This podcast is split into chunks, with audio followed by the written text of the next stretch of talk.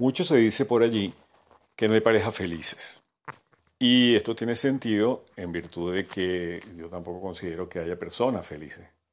¿Por qué? Porque la felicidad es un concepto filosófico y romántico, no es concepto psicológico. En ninguna parte de un texto serio de psicología uno va a encontrar el concepto de felicidad. ¿Por qué? Porque la felicidad eh, es un estado idealizado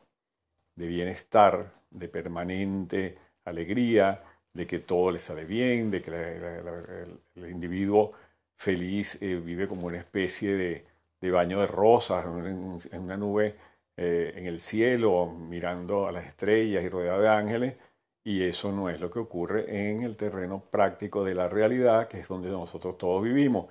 porque todo el mundo tiene que salir a la calle, tiene que trabajar, tiene que encontrarse en peligro, tiene que estar amenazado por situaciones complicadas, tiene que resolver problemas en la casa, en la familia, tiene que ganar dinero, tiene que hacer una cantidad de cosas que no tienen nada que ver con la felicidad ni con estar arrullado por pajaritos por las mañanas y lloviéndole azares sobre la cabeza. Entonces eso es un estado romántico idealizado que en ninguna parte de la psicología lo vamos a encontrar y por eso es que no hay pareja feliz y lo que, a lo más que se puede aspirar es a parejas eficientes, parejas que tengan un, buen fluir, una buena comunicación, un buen ámbito afectivo, una capacidad de resolver problemas y acompañarse mutuamente, bueno, por el tiempo que decidan estar juntos, sin mayores eh, agresiones, sin mayores malestares, y tratando de sacar el mejor partido de esa comunidad, de esa sociedad que han creado juntos. Entonces, bueno, ¿por qué hago esta introducción? Porque eh, voy a hablar de tres tipos de parejas que yo no le voy a recomendar a nadie, que ojalá le deseo a alguien que si no vive en la absoluta felicidad de los cantos eh, gregorianos y de la, paz mental, tampoco viva en el infierno del Dante rodeado de demonios que lo están atormentando día y noche. Hay tres tipos de parejas que son verdaderamente espeluznantes cuando uno como terapeuta de familia o eh, de pareja se encuentra con este tipo de personas. Bueno, tiene que respirar profundo, tiene que armarse con sus mejores herramientas y una gran paciencia, porque normalmente estas personas dan señales de estar un poco mejor, pero después vuelven a recaer, hacen avances y retrocesos permanentemente. Y bueno, tiene uno que tener paciencia, tiene que tener dedicación, tiene que tener constancia y muchos deseos de ayudar. Pero, por supuesto, el, el fantasma de la frustración siempre anda rondando la cabeza de uno porque eh, la frustración proviene de que uno se emociona, dice, caramba, las cosas están cambiando bien, y en un momento dado aparece otra crisis. Entonces la crisis es más o menos la, norma del día en este tipo de pareja. Vamos a comenzar por la primera. La primera pareja está constituida por uno de los dos, uno de los miembros de la pareja, tiene una estructura paranoide, es decir, es un personaje que está permanentemente sintiendo, sintiéndose amenazado. Alguien le quiere hacer daño, alguien habla mal de él, le tiene envidia o de ella, porque pues, sucede en los dos sexos. Eh, alguien quiere hacerle daño, eh, no valoran su, su, personalidad tal como se lo merece. Eh, hay gran cantidad de envidiosos o personas que le quieren hacer daño.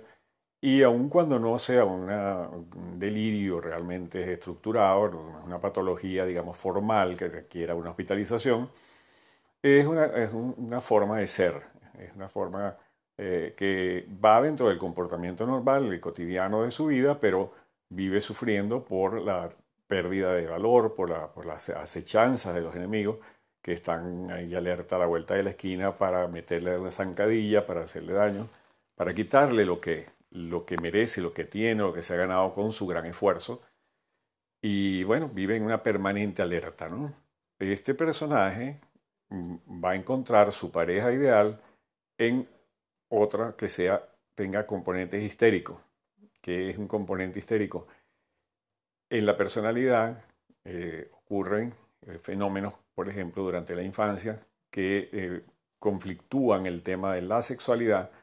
relacionado a la percepción de uno mismo como, como ser humano. ¿no? Los histéricos tienden a incluir el tema de la sexualidad básicamente en todo su comportamiento, pero no lo tienen asumido como una sexualidad real. Los histéricos generalmente son cuando eh, se da en los hombres son generalmente personas que tienen fallas sexuales, impotencia o ese tipo de cosas, disfunción eréctil.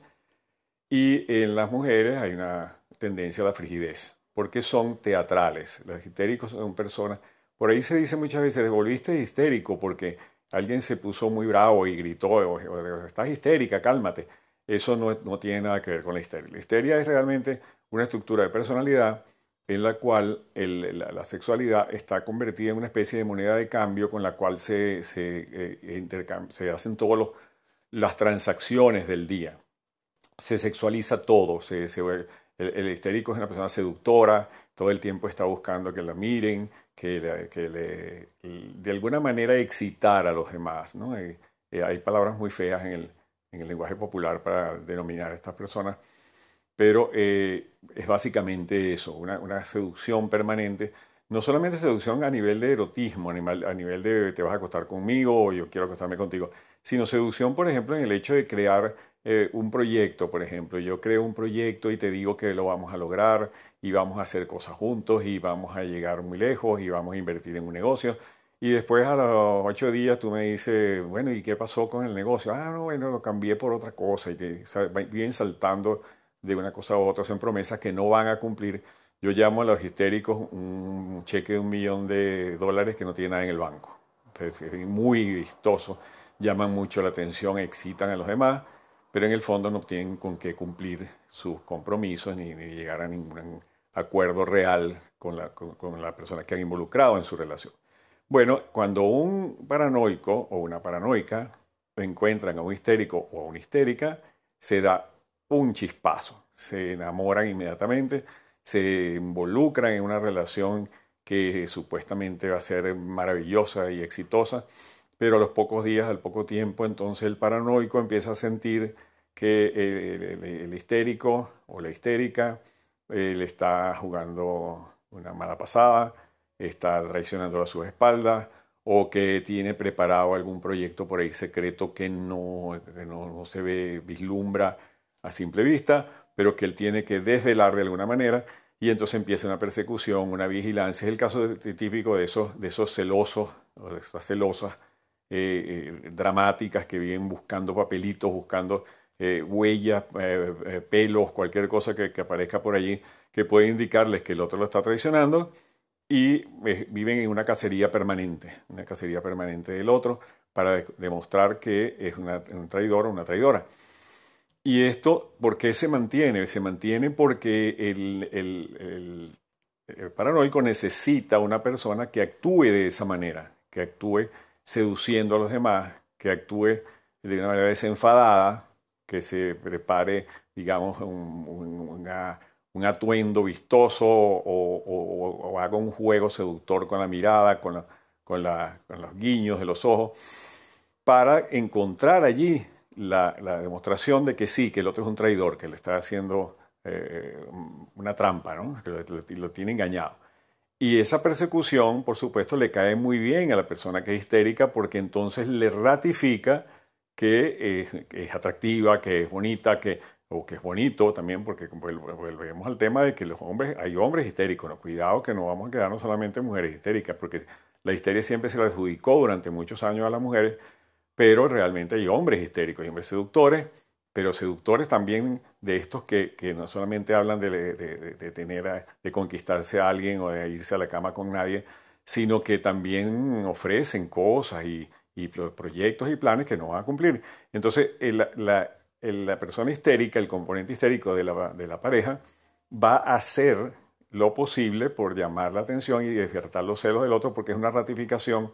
de que sí, de que tiene una sexualidad extraordinaria, por supuesto, y que el otro no, no es capaz de contenerla y entonces tiene que vivir seduciendo. Entonces, la persona seductora y el paranoico hacen una pareja complementaria horrible porque no tiene ninguna felicidad por ninguna parte, volviendo al tema filosófico de la felicidad, tampoco tienen muchas alegrías, pero cuando uno les pregunta cómo están, pues vamos, en una fiesta, por ejemplo, uno les pregunta, ¿qué tal? ¿Cómo les va? magnífico hicimos este viaje, hicimos lo otro, nos sentimos buenísimos. Pero en esa misma fiesta uno puede encontrar que el hombre ha un, lío tremendo porque la mujer está seduciendo a otro o la mujer se pone molestísima porque este hombre anda haciéndole juego a las mujeres. Y, pueden dar espectáculos, porque además les encanta el espectáculo, les encanta que los vean, los amigos se enteran de las, minucias de lo que pasa en la pareja, siempre viven contando sus cosas que hacen o no dejan de hacer, eh, van y, se quejan amargamente con los amigos y van a la consulta del psicólogo a quejarse uno del otro, pero no se resuelve el problema porque son estructuras de personalidad complementarias. Y cuando hablo de estructuras no estoy hablando de cosas periféricas, sino centrales de la pareja. Entonces, este tipo de pareja tiene un muy mal pronóstico y yo de verdad no te desearía que estuvieras en esa circunstancia a menos que tengas un problema paranoico o un problema histérico. El segundo tipo de pareja es el obsesivo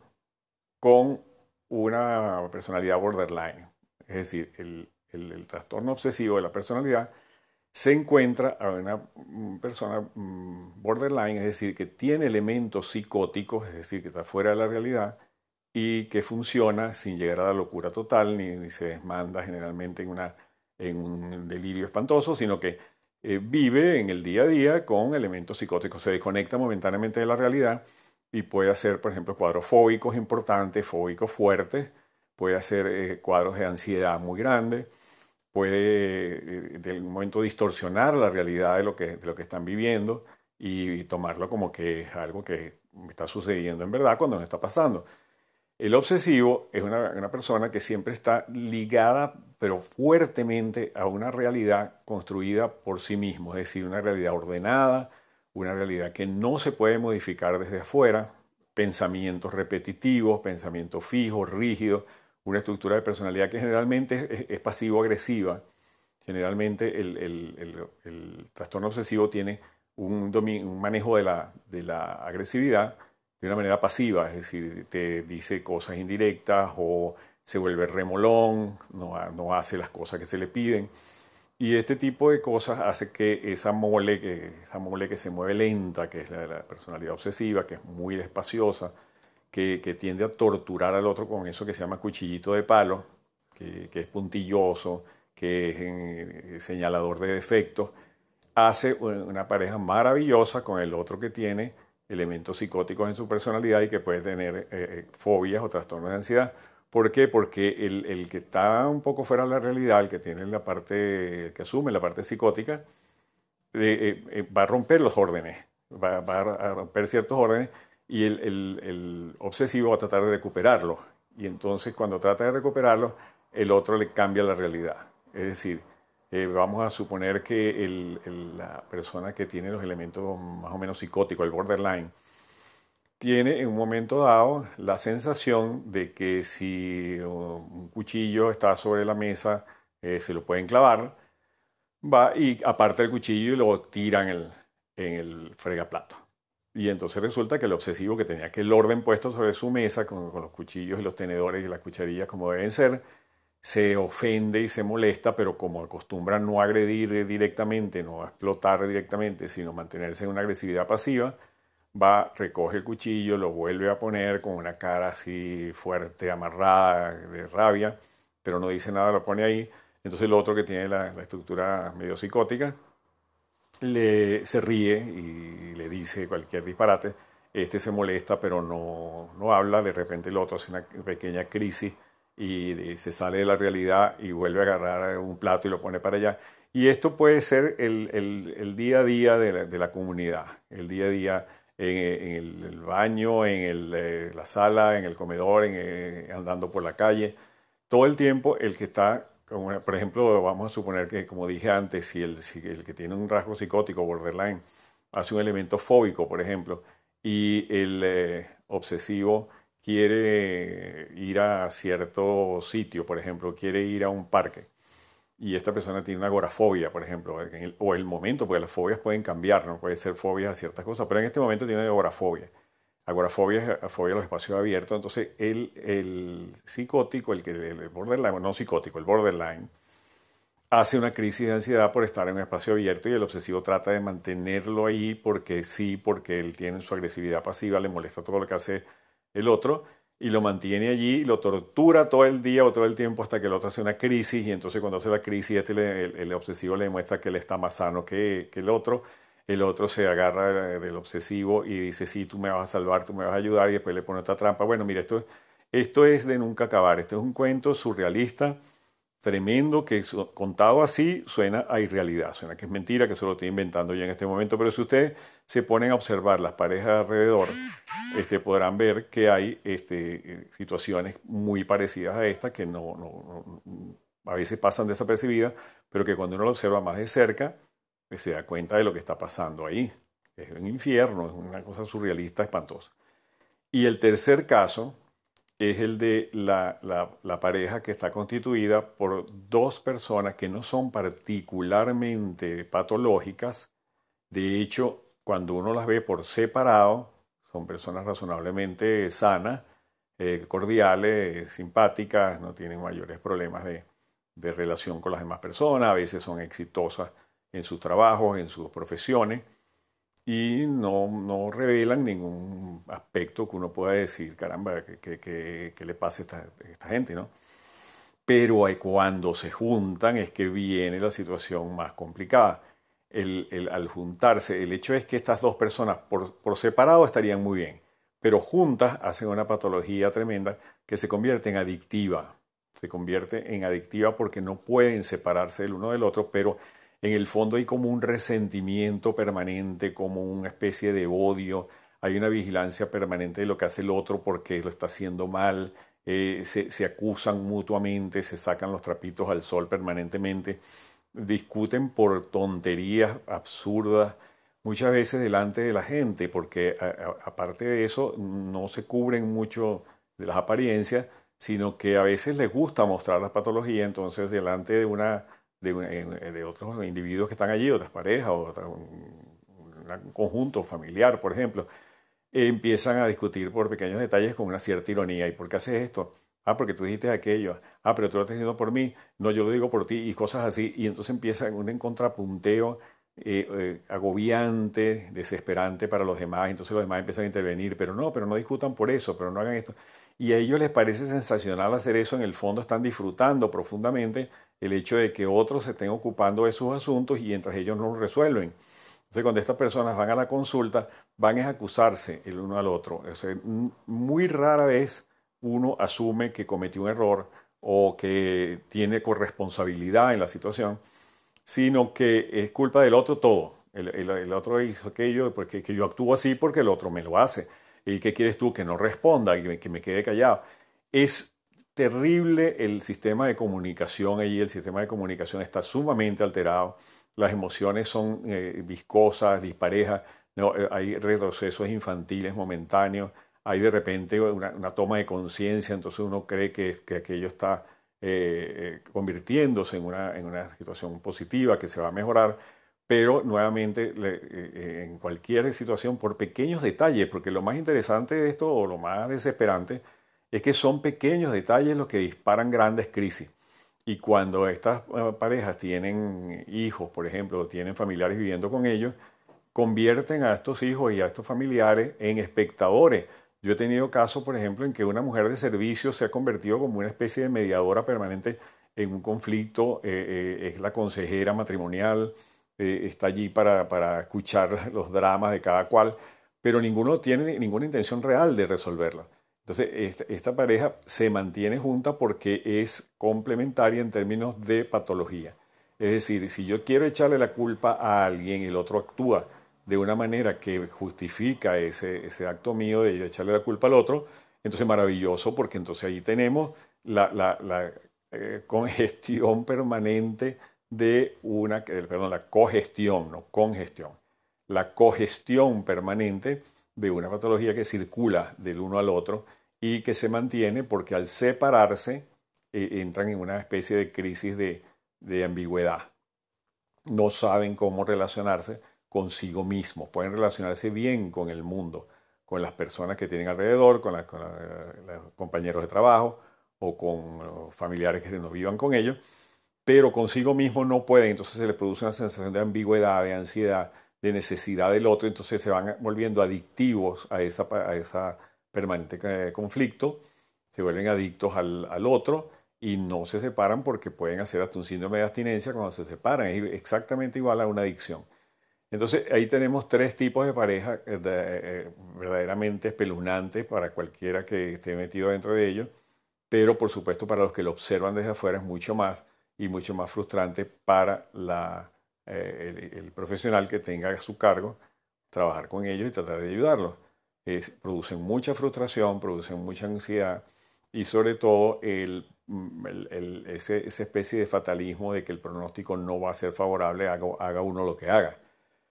Bueno, y, me preguntarás entonces cuál es la pareja que, si bien no la podemos definir como feliz, eh, si no quieres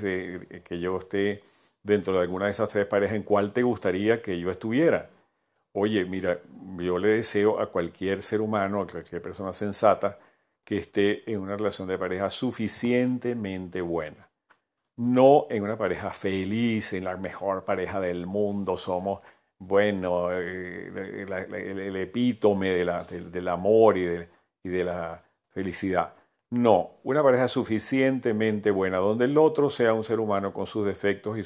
y sus virtudes como lo eres tú, donde haya capacidad de entender al otro, donde haya posibilidad de ponerse en el lugar del otro, entender su historia, saber que el otro tuvo una historia diferente a la de uno, porque por definición si yo me voy a, meter en una pareja con alguien, esa persona por definición no es mi familia, es decir, no es mi hermana, no vivió conmigo. Y aunque fuera mi hermana, de todas maneras tenemos vivencias completamente distintas, porque los hermanos viven la vida de una manera diferente, aun cuando hayan sido criados por los mismos padres y por la misma familia. Pero esa persona con quien yo me voy a relacionar como pareja tiene una historia personal Puede ser que tenga patologías, puede ser que sea una persona obsesiva, puede ser que tenga histeria, puede ser que tenga fobias, puede ser que tenga algún problema como todos los seres humanos. No hay príncipes azules ni princesas de ningún color. Hay seres humanos y los seres humanos se relacionan para convivir y tienen que vivir constantemente resolviendo conflictos de una manera razonable, poniéndose en el lugar del otro, tratando de comunicarse de la mejor manera posible entender que el otro ser humano tiene sus dificultades y que uno debería ayudarla a resolverlo y si no puede se lo envía a un terapeuta. Y si uno no hay cosas del otro que no soporta hay que entender que el otro, el otro también tiene cosas eh, de uno que no soporta y vamos a intercambiarlas, vamos a negociarlas, tiene que haber negociaciones, tiene que haber eh, eh, este, historias compartidas, tiene que haber comprensión y una larga paciencia, hay que tener mucha paciencia porque para convivir en una pareja por tiempos más o menos razonablemente largos y con compromisos con hijos y con proyectos conjuntos, tiene que haber mucha paciencia y la paciencia es la clave, pero sobre todo el buen humor, la alegría, que la alegría y el buen humor sea la meta final de todo lo que se logre, que uno pueda resolver los conflictos con buen humor, que uno pueda tratar de, alegrarse dentro de lo posible, que, los conflictos que surjan no lleguen a, agresiones directas sobre el yo del otro, no es agredir la integridad del otro, no es ganar batallas, uno no se puede meter en una competencia de poder con el otro, y que el narcisismo, la histeria, la paranoia y todas esas cosas que hemos mencionado anteriormente queden fuera de la relación de pareja. Esa es una pareja suficientemente buena. Si logras llegar a eso, te lo deseo con todo el corazón, que te vaya muy bien y de verdad vas a lograr muchas más cosas que aspirando a la gran felicidad que no se logra nunca, porque eso es la zanahoria delante del burro. No te hace andar, pero no alcanzas nunca. ¿Ok? Entonces que pases un buen día, que tengas una buena pareja, que saques el mejor provecho de tu vida y seguimos en contacto y nos veremos la próxima semana.